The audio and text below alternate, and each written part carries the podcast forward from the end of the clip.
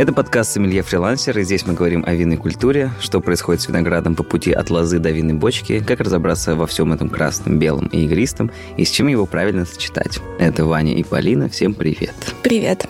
И, не побоюсь этого слова, у нас заключительный эпизод нашего сезона про вино. И все это время мы говорили о том, что и как делать с вином, когда оно уже у нас есть условно на столе или в погребе, или где-нибудь еще.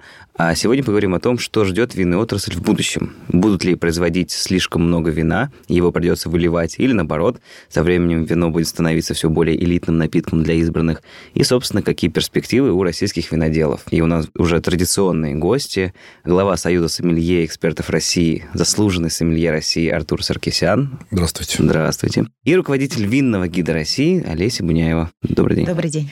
Понеслось? Давай, твой любимый дурацкий вопрос в самом начале. Как тебе сказать? Я, честно говоря, просто не знаю эту цифру, поэтому, возможно, сейчас она, может быть, даже никого не шокирует. Сколько вина производит в мире, если считать в целом по объему и по количеству, я не знаю, например, бутылок. Если на полках, бывает, остаются бутылки прошлых лет, не именно что выдержанное вино, а какое-нибудь там молодое, но оно до сих пор стоит. Лет и... пять стоит, как молодое. Да. И, собственно, получается, порой есть такое ощущение, что вина производит все-таки больше, чем то количество людей, которые способны его выпить за условный год, два, три. И, соответственно, как вообще тогда определяется, сколько вина нужно произвести в этом случае? Такой потрясающий вопрос. Что-то даже не задумывался над этим. Но в любом случае знаю, что европейское сообщество некоторым странам, где выращивается виноград, платят деньги для того, чтобы выкорчевывали бы эти виноградники, некий баланс создать для того, чтобы не было бы переизбытка этого вина. Поэтому сколько производится, мне очень сложно сказать. Вопрос, что каждая страна регулирует по своим законам, допускает на рынок тех или иных производителей. Чтобы попасть на европейский рынок, надо пройти очень много серьезных препятствий. Но что касается маленьких производителей, то они, безусловно, могут попадать. А крупные, которые выпускают миллионами бутылок, однозначно им гораздо сложнее попасть на рынок. Поэтому я не возьмусь говорить о том, сколько нужно произвести или сколько производится в целом. Как-то не задумывался. Вопрос регулировки, он очень важен, безусловно. Ну вот бывает ли такое, например, напекут хлеба условного, и какая-то часть, получается, уходит в брак, потому что она черствеет банально. Я думаю, что пекарни, например, они закладывают этот риск, тот факт, что какие-то булочки продолжат лежать на полке, и, соответственно, у них вот эти вот все издержки, они уходят все равно в цену условно, хлеба их. Вот с точки зрения вина, делают ли так виноделы, зная, что, например, ну, не знаю, 5% бутылок точно пойдут с полок не людям, а в земле. Нет, такого нет. Во всяком случае, нужно понимать, что основные проблемы исходят от продавцов, от дистрибьюторов. Почему? Потому что это вопрос логистики склада. Привозится свежий урожай, он куда-то запихивается на какую-то полку. Продается не так быстро, как бы хотелось. Далее получается, что закупается новое по контракту, ты должен взять еще. И ты потихоньку забираешь, забираешь предприятие несколько раз, несколько лет подряд, что в результате приводит к тому, что есть вина, которые лежат на полке достаточно долго. То же самое в ритейле. То же самое в ритейле, потому что если неправильно регулируют полку, то на складах остаются старые вина, а выставляются вот ближе, которые лежат, они вот выставляются на полку саму. Поэтому здесь очень важный момент того, что контролировать как с одной, так и с другой стороны. Производитель, как правило, если отдал, то он уже, по сути, считает, что он продал. Мы сталкиваемся с тем, что приезжая на предприятие, задаем вопрос, а сколько у тебя этого вина? Он говорит, у меня уже ничего нет. Но с этой точки зрения, если смотреть то, что у него он отгрузил, понятно, у него не осталось ничего. Но есть у дистрибьютора, который забрал. И вот он у себя на полках там хранит. Иногда бывает, что многие менеджеры не знают, есть ли наличие это вино или нет. По каким-то причинам оно не попало в прайс. И оно таким образом висит до момента, пока не пройдет инвентаризация. Так что в основном это логистические проблемы. Любое вино всегда можно продать. Почему акции, которые проходят в сетях, люди там сметают эти вина, иногда бывает даже ниже стоимости, которую они закупили, по которой они купили эти вина. Потому что нужно избавляться, полки должны обновляться. Ну, не везде это происходит. Вопрос очень прост. Грамотный персонал. Угу. Если его нет, то, к сожалению, у многих сетей, когда ты видишь на местах, вроде бы управляющая компания, они приняли правильное решение, а с точки зрения того, что уже происходит на местах, там люди не совсем понимают и разбираются. Это потихоньку приводится в порядок, но мы видим, что эти проблемы есть. Когда находишь вина для исследования mm-hmm. Роскачества, приезжаешь, ты должен купить одного наименования три бутылки, условно, одной и той же даты розлива. И ты на полке иногда обнаруживаешь просто невероятные сроки, потому что в основном вина в недорогом сегменте, как правило, должны быть выпиты в течение года, максимум двух лет. А бывает так, что эти вина просто зависают, и ты находишь урожай там трех-четырех лет, то, что было. Мало того, это одна из самых больших проблем для потребителя, потому что потребитель, попробовав где-то свежее вино, которое там за 400, за 500 рублей, но оно не способно к длительной выдержке. Нужно купить его, открыть, выпить и забыть про него. Но получается так, что потребитель приходит, он вроде бы пил, ему понравилось. Он приходит второй раз, забирает бутылку, открывает, оно ему не нравится. Он не смотрит на дату розлива, он не смотрит особо на год урожая, потому что... И почему такие вина вообще на полках находятся? Потому что когда дистрибьютор вдруг, там, поставщик понял, что этого вина старого у него достаточно много, а с учетом номенклатуры, которая выдается сетям, там, на полку поставить то или иное вино, то там не указан год урожая и не указана никакая партия. Там просто идет наименование. И поэтому туда поставить можно все, что угодно. Но в итоге страдает сам потребитель и производитель. Потому что потребитель попробовал, ему не понравилось, он сказал, все, это вино я больше, больше брать и не, не буду. купит, да. И эта проблема, она существует. Рынок меняется. Я думаю, что потихоньку будет все вымываться с учетом тех событий, которые сейчас происходят. И то, что на российское вино все-таки обратили внимание. Я думаю, что такие вещи, они будут очень редки. Но в любом случае нужно понимать, что эта проблема существует, и эта проблема в том, что никто не указывает в первую очередь год урожая. Нужно понимать, что каждый раз, когда мы говорим о неких емкостях больших производителей, да, вот есть емкость определенная, там 36 тысяч бутылок, одна емкость. Ты ее берешь, разливаешь и отправляешь ее на рынок. На полках оно уже более-менее там продается, но мы же должны понимать, что этого же вина у них есть еще в других емкостях. И вот здесь получается, что каждый раз новая партия, она по-разному звучит. Каждая емкость – это отдельная бутылка она по-своему развивается. И чем позже ты разливаешь это вино, ну, соответственно, у него меняются вкусы. Как бы ты его ни хранил, под азотом, не под азотом, не имеет значения. Основная задача большинства производителей добиться того, чтобы была бы некая бутылочная выдержка. Потому что, когда ты разлил бутылку, вино уже родилось. И ты уже понимаешь, что это однородная партия у тебя. Там не написано 4, 05, там, 17 или там уже дальше другие даты. Но сам факт того, что основной момент – это партия. Если мы говорим о ценовой категории, я уже, наверное, перешел дальше. Если мы говорим о ценовой категории там 300, 400, 500 рублей за бутылку, то эти вина нужно приобретать молодыми. Это вот для наших слушателей обязательно. Покупайте вина свежей даты розлива. Бывают такие моменты, когда старое вино, там, условно, 2017 года, а по закону ты можешь, когда оформляешь бутылку, клеишь этикетку, тогда ты ставишь, когда оно вышло. Там не указывается дата розлива как таковая другое. Поэтому здесь нужно понимать, знать производителей более-менее, если вы уж пьете вино. Либо вы просто с полки, когда берете, берите посвежее. Ну, я правильно понимаю, что из-за такой системы, получается, на дистрибьюции вина, на магазинах и на продавцах лежит большая ответственность, чем на виноделах? Потому что они могут, ну, условно, я могу, не знаю, попить какой-нибудь голубок и сказать, что, о, нет, голубок мне не зашел вообще, и просто отрезать себе целый сорт навсегда. А оказывается, что просто он стоял очень долго на полке, и все. Но для этого и нужно следить за своей продукцией. Дело в том, что в любом случае страдает винодел в итоге. Ты пришел в магазин, взял бутылку, приобрел, она тебе не понравилась. Ты говоришь, в этом магазине продаются плохие вина. Второй момент – это то, что сам производитель, ты его запоминаешь, производителя, и больше ты к нему не возвращаешься. Вот в этом основная проблема, что во всем виноват производитель.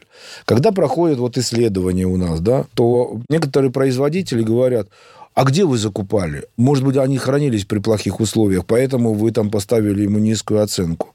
Но это твои проблемы. Почему-то у нас есть некоторые производители, тот же взять Мысхака, да? Мы же можем говорить, да? Да, да конечно. Тот же Мысхака, который у нас всегда получает достаточно высокие оценки. Почему это происходит? Потому что когда у человека возникла ситуация, что какое-то вино выпало там в осадок, либо оно как-то изменилось в цвете, кто-то попробовал, он периодически сам покупает и пробует эти вина. И если у них есть нарушения, то он не просит продавцов, верните эти вина, я вам типа поставлю другую. Он приходит, их выкупает выкупает, потому что это очень серьезный момент. Да, ты тратишь деньги, но с точки зрения имиджа ну, да. ты просто забрал все эти вина с полок, и у тебя проблем не возникает. Никому не попадает это плохое вино. А второй момент – это взаимоотношения с продавцом. Потому что заключать контракт – это достаточно долгая история и проблемная. Все эти карточки, там, вообще принятие решения, чтобы тебя поставили в матрицу там, и прочее. Поэтому, когда возникает такой вопрос, то по статистике, когда люди смотрят, а сколько вина этого продавалось, оно, оказывается, продавалось. И здесь уже не имеет значения... Кто его купил? Да, кто его купил. Оно продалось. По статистике все нормально. И он дальше продолжает с этими компаниями работать. Поэтому у него вот такая ситуация. Он следит за своими винами. А некоторые за своей продукцией вообще не следят. То есть они отпустили, отправили, и все. Да, они там звонят дистрибьютору, почему у тебя на складе лежит это вино, почему ты его не распродаешь, а он говорит, а ну вот как вот потихоньку я отдаю, так я и отдаю. Очень большая проблема именно в этом. Поэтому я вообще думаю, что правильно, когда работают напрямую с сетями сам производитель. Тогда у них вот эта вот прослойка в качестве дистрибьютора, который просто перекидывает, она уменьшается, и проблем меньше возникает. Хорошо, вот пришел производитель в магазин и говорит, что я скуплю у тебя все вино вот свое, потому что оно уже не э, очень. Не очень. Ну. Скупил. И что он с ним делает? Сливает. Просто сливает? Да. Просто утилизирует. Просто так слить вино А, нет, утилиз... конечно, правильно утилизирует. Можно из него что угодно делать. Там, если есть возможность его переработать в спирт, то почему бы и нет. Ну, то есть здесь очень много вариантов. Сам факт того, что это вино больше на полку не попадает. А есть какие-то правила? Может быть, он виноградник должен полить этим вином нет, или там ритуально его сжечь? Нет, нет сжечь. Ну вот. Все гораздо проще. Нет такого, что они сливают в какую-то большую машину, которая потом едет куда-то не, не. в поле. Нет, это, это же это законодательно ага. проблемы могут быть из-за этого. Зачем это надо? Нет. То есть, соответственно, у вина есть шанс получить вторую жизнь просто в виде какого-то другого ну, продукта. Есть разные варианты, разные способы. В конце концов, его сливают с бутылок в одну емкость, фильтруют, очищают его, чтобы проблем у него не было. Могут добавить еще дополнительно какой-то виноматериал. Это какое-то столовое вино, которое выпускается дальше в продажу. Оно может быть в бэгенбоксах там у кого-то. Это может быть в бутылочках. Но сам факт того, что это вино будет просто недорого стоить. Второй раз уже перепродают это вино. Угу. Но сам факт того, что просто взять слить, это не экономично. Ну да. Да, это проблемно. Ну, потому что это большие достаточно деньги. Надо его переработать. Да, ты потеряешь немного, много, но у нас, слушайте, вон некоторые производители из-за наших законодательных аспектов, а, то, что на этикетке должно быть там шрифт чуть-чуть побольше, где-то там должны быть указаны те или иные моменты, все эти новшества приводили к тому, что люди теряли по 17, по 20 миллионов рублей из-за того, что они уже напечатали все эти этикетки, а теперь их выпускать нельзя. Поэтому это самая малая, скажем так, проблема, которая есть на предприятии. Как виноделы определяют, что они хотят работать через дистрибьютора или они хотят сами напрямую, если вы сами говорите, что напрямую лучше? Неужели все такие глупенькие и зачем-то лезут к дистрибьюторам? Как это происходит? Нет, это проблема в зависимости от объема производства. Если это маленький производитель, то ему все равно. Он взял, продал партию вина дистрибьютору, там можно ставить на него любую абсолютно цену, как у нас делают некоторые приобретают по 450, по 500 рублей за бутылку с предприятия и продают его по 2,5, по 3 тысячи рублей бутылку уже от компании. Там, ну, делают какие-то скидки в зависимости. Но это вопрос маленьких производителей, он решен. Ты забрал это вино, и дальше ты уже делаешь с ним, что хочешь. Но когда вопрос касается объемов, то здесь немножко другая ситуация. Производитель сам, ему это неинтересно. А если он это делает, то ему нужен дополнительный отдел, который будет заниматься прямыми контрактами с предприятиями, с сетями. И здесь возникает вопрос того, что зачем мне создавать там логистику, там делать там и так далее, нанимать кого-то. Пускай сами забирают у меня, им хочется дешевле, ради бога. Машина приехала там от какой-нибудь крупной сети, забрала к себе на склад, и делают они, как считают нужным в зависимости от объема. Этот вот момент, он регулируется. И я исхожу из того, что если ты делаешь мало, то смысл заниматься с крупными дистрибьюторами никакого нет. Есть маленькие дистрибьюторы, которые продают маленькие партии вина различных, когда ты как ресторан к нему обращаешься, потому что надо четко понимать, ты работаешь с сетями или ты работаешь с ресторанами, с кориками.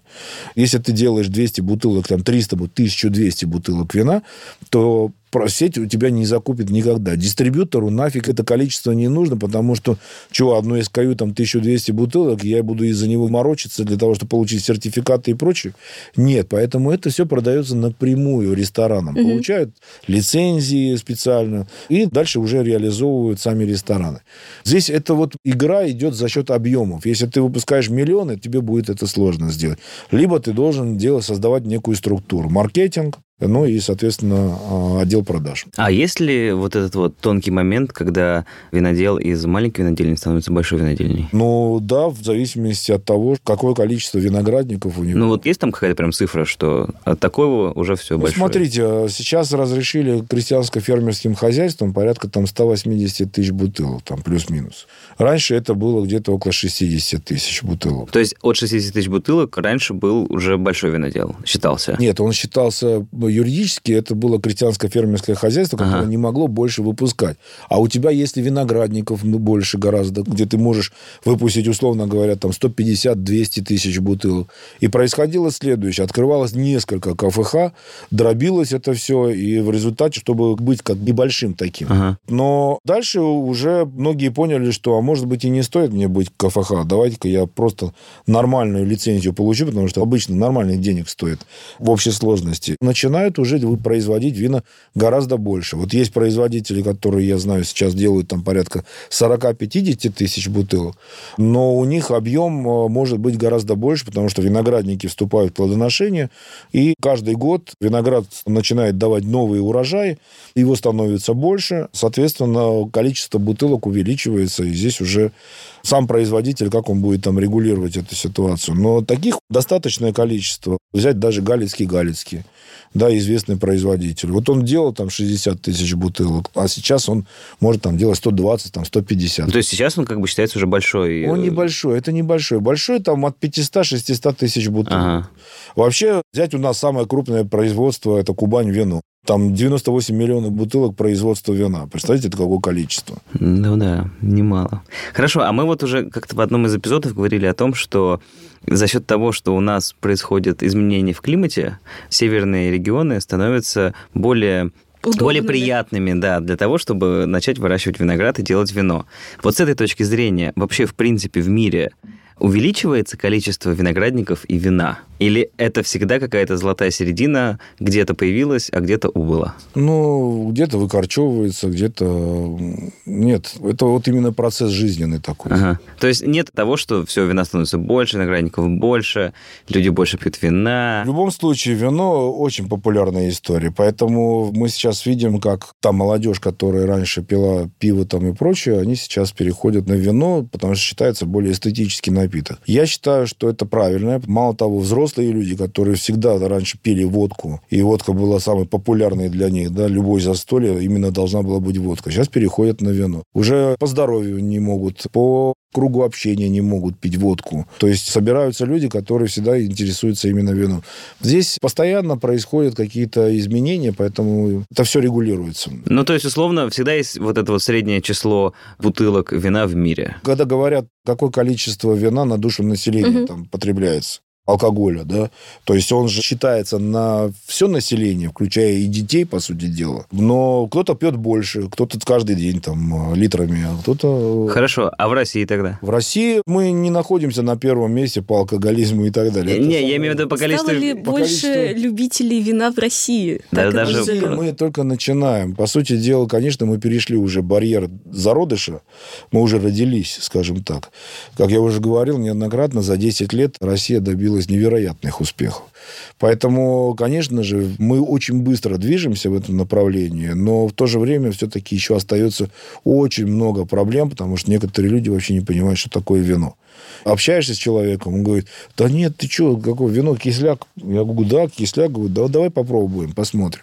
Люди меняют свои вкусовые предпочтения, поэтому здесь очень важно с правильными людьми общаться. Ну, то есть количество условных виноградников, виноделин и количество бутылок русского вина в среднем в год, оно все равно больше. То есть там нет сейчас золотой середины в этом. Нет, больше. Мало того, нам не хватает сейчас своих виноградников. Для того, чтобы мы более-менее нормально себя чувствовали, нужно где-то порядка 200 тысяч гектаров а сейчас пока 90. Угу. Так что нам еще идти и идти. Хорошо. Если мы говорим тогда про российских виноделов, на что сейчас большинство, ну, поскольку вы часто с ними общаетесь, на что они настроены? Что мы будем производить больше вина или мы будем топить за автохтонные сорта, исключительно там, я не знаю, красностоп, голубок, наше все. Есть ли здесь какое-то основное направление? Безусловно. У каждого винодела своя философия. И некоторые друг друга не понимают зачастую. Каждый живет в своей парадигме, в своем мире. Кто-то считает, вот как Юрий Малик, например, я с большим уважением к этому человеку которые именно донские сорта винограда выращивает, и он не хочет никаких международных сортов. Он вот прям проникся этой историей, выпускает вина, которые там, ну, условно, 300 бутылок, 400 бутылок редких сортов донских, даже из известных сортов там красностопов и, и цемлянского черного, он делает не так уж и много. То есть у него нет такого количества виноградников, чтобы он много бы делал. Но он и не планирует. Ему это нормально. А кто-то хочет, конечно, добиться большей урожайности, но не за счет ущерба качества вина. То есть правильная обрезка винограда, правильная подкормка, скажем так, винограда. То есть оно дает возможность получиться большему урожаю. Поэтому эта философия индивидуальная абсолютно. Сказать, что люди поменялись, да, виноделы все очень поменялись. Раньше все думали, что я выпустил вино, значит, оно должно продаваться. Угу. А сейчас как? А сейчас э, все понимают, что это очень сложный процесс, не так просто. У виноделов и у экспертов есть такое понимание, как эффект гайкадзора. В свое время, когда появился гайкадзор, он стоил недешево абсолютно, исходя из курса там, и так далее. Никто не понимал, как можно там за 700 рублей покупать российское вино. Это что такое? А сейчас он держит эти цены, потому что раньше он захотел просто поставить высокую цену, а сейчас, если посмотреть, то, по сути дела, особо цены-то не изменились. У него, наверное, также продолжает стоить там 700-800 рублей за бутылку. Просто тогда он опередил события, и он поставил более высокую цену, которая вообще была воспринята потребителем. Сегодня этот человек не собирается поднимать цены, и то, что он провел, он говорит, нет, я не буду поднимать. И это правильно, потому что малейшие колебания ценовые, особенно когда ты это резко делаешь, у нас некоторые, о, российское вино стало популярным, надо на него поднять цену. Поднимают, и потом зависают они в этом сегменте. Ситуация в том, что сейчас профицит вина. То есть все ожидали, что у нас будет дефицит, а у нас профицит, причем на процентов 15-20, насколько я знаю. Получается, что многие завезли очень много вина, и в результате, когда был вот этот ажиотаж, что вот сейчас все цены там взлетят, и мы не сможем нигде найти нормального вина, ситуация повернулась по-другому. Завезли очень много вина импортного, и mm стала как бы большая конкуренция. И производители встали, потому что когда они подняли цены там на 20%, потребитель сказал, блин, ну я не могу, я не зарабатываю столько, я хочу вот в этой ценовой категории остаться. И вдруг появляются итальянские, французские, там, испанские вина, которые можно купить гораздо дешевле, чем российское вино. Причем по качеству оно может быть гораздо интереснее. От чего все-таки ждать? Вино, оно дальше будет дорожать или дешеветь? Или все будут держать цены, как Гайкадзор? Ну, все будет в любом случае дорожать, не только у нас, это и во всем мире так происходит. Поэтому, безусловно, дорожает энергия, дорожают комплектующие. У нас, во всяком случае, с учетом запретов определенных, логистики через третьи страны завозить там комплектующие. Ну, очень много возникает вопросов, расходов больших. Поэтому, безусловно, дорожать будет, но не так сильно, как об этом некоторые говорят, там 30-40%. Недавно слышал, мы, говорит, получили информацию о том, что вино подорожает где-то российское вино, например, на 30%. Крымское в первую очередь. Угу. Я начинаю общаться с производителями, некоторые говорят, да нет, ты что, наоборот, многие думают опустить цену, потому что встали продажи. Мало того, что в Крыму нет продаж, а обычно это порядка 50-60% выпивается непосредственно там, когда туристический поток там, и так далее. Но сейчас ситуация другая. И вина встали, а емкости надо освобождать. Количество, склады надо либо строить дополнительно, либо, соответственно, освобождать их. Каким образом? Ну, за счет понижения цены. И тут возникает вопрос, а кто говорит о том, что поднимется на 30% из-за того, что там логистика поменялась и прочее? Нет, не все это делают. Когда говорят по поводу поднятия там, 20 там, на 20-30%, это могут говорить те производители, производители, которые делали вино по 180 рублей за бутылку, там, за 200 рублей. Потому что там наценка, да, 30%, если посчитать 200 рублей, там, ну, сколько у нас получается? Ну, 260 рублей. Там. Но особой роли не сыграла, если так посмотреть. Но для кого-то это очень большая история. Маленькие производители могут поднять на 7-8%. У них цифра-то бутылки отпускная это большая, две с лишним тысячи рублей. И даже 5% это уже много получается. Но те, кто пьет вина в этой ценовой категории, они не обращают на эти там 200 И не заметят. И не заметят, да. Сейчас будет опасный вопрос. Который Есть такое неплохое видео, где показано, как виноградник по нему едет такой небольшой робот, который смотрит на лозу, смотрит на виноградинки, сразу же понимает, где какая-то болезнь, все это собирает, если надо, что-то подрезает. И, соответственно, там, если представить виноградню 20 лет назад или там 40 лет назад, когда это в большей части все-таки ручной труд, сейчас и везде, не только, я имею в виду, в условном там производстве вина, но и вообще во многих отраслях есть вот эта вот роботизация некоторых процессов, и в том числе даже, мне кажется, я видел или читал историю про то, что по составу самого вина тоже можно делать целые алгоритмы, которые потом будут специально создавать определенные сорта, там все вот как должно быть условно. Вот с этой точки зрения, есть ли риск, что в какой-то момент... Роботы победят нас в винной отрасли? Ну, возможно, роботы не победят, но большая часть вот этих всех историй, связанных с виноделием, она будет автоматизирована на какие-то ну, роботизированные системы. Безусловно, этот процесс происходит. Даже раньше было сложно представить, чтобы опрыскивать виноградники с помощью дронов. Сейчас это уже нормальная ситуация.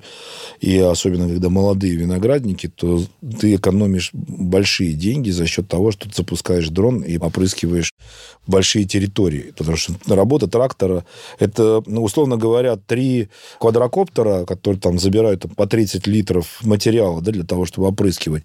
И где трактора, да, которые работают. Трактористы, которым ты платишь платишь деньги большие достаточно. Это ГСМ, и мало того, он еще может повредить там, ну, выпил там чуть-чуть тракторист, не туда повернул, испортил виноградники там и прочее.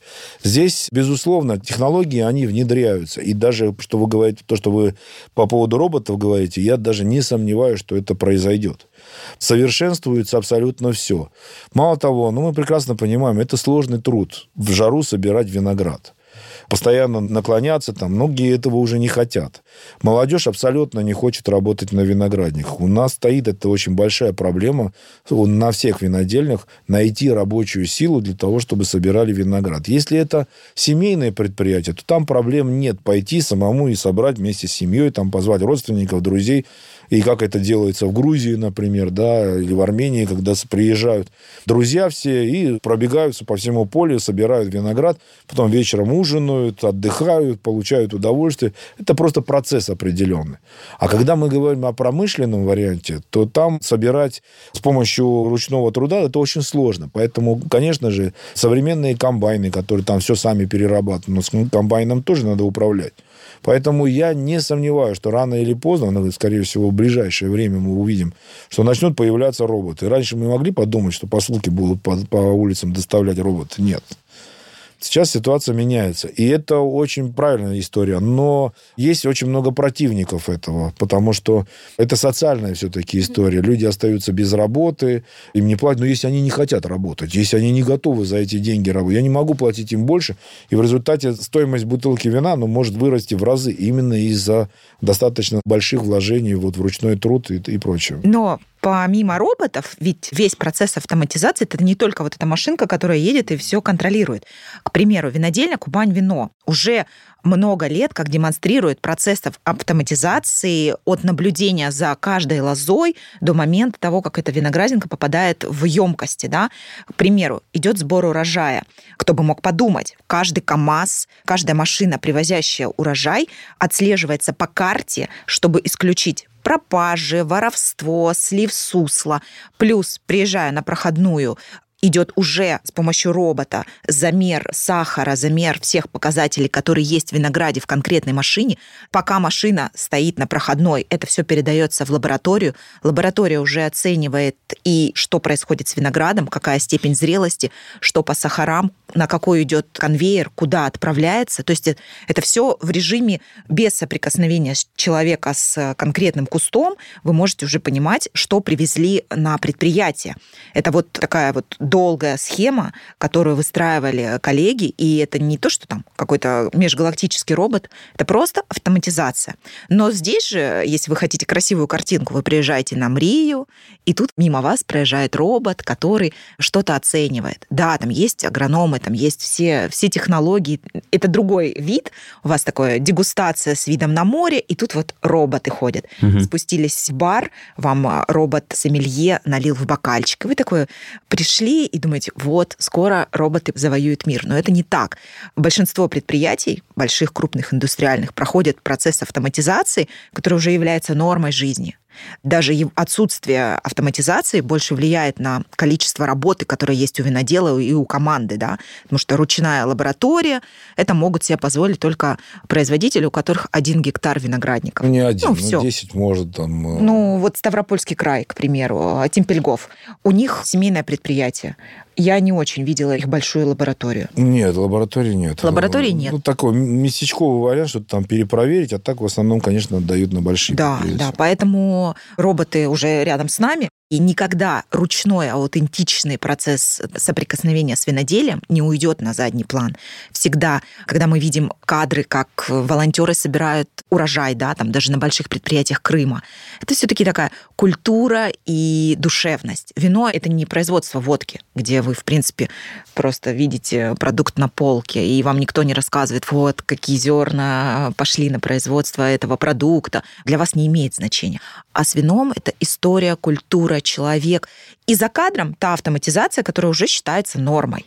Поэтому, как вот Артур говорит, что все больше будет роботизированных предприятий, но на это нужны деньги, это будут позволять себе все-таки предприятия, у которых будут большие объемы, постоянные инвестиции, постоянное развитие. И будет сохраняться вот тот аутентичные маленькие семейные предприятия, там Гусев, да, Волгоградская область, они все делают сами. То есть, да, у них есть лабораторные исследования, но сбор урожая идет ручной в большинстве, да? Ну, Поэтому оно и стоит тех денег, которые да. за него просят. В таком смысле, что с точки зрения виноделия робот заметить не сможет никогда. Ну, то есть, ладно, сбор винограда, он да. уже условно Не может быть заменен. робот заменить замысел и задумку винодела, что в конкретной бутылке винодел хочет видеть. Вот вы говорите там, вот, наиболее можно создать программу, написать скрипты, которая создаст самое вкусное красное вино для среднестатистического россиянина, который хочет сладкое, такое секое. Да, но вы как бы искушенный э, винолюб, вы будете для себя новые сорта открывать, новые технологии, вы захотите увидеть какие-то а, новые оттенки, другой вкус. То есть вам через время станет неинтересно пить шаблонное вино. Ну вот, например, есть же классическая история с э, нейросетью Midjourney, которая фигачит картинки просто какие-то безумные. И, естественно, многие такие говорят, это красиво, это по-своему красиво. Но с точки зрения вина, может ли робот просто что-то сделать такое, абсолютно там намешав все, и человек такой, я бы никогда в жизни не догадался бы все это смешать или все это придумать, а потом попробовав, говорит, да, вот это что-то новое. Нет пока такого робота.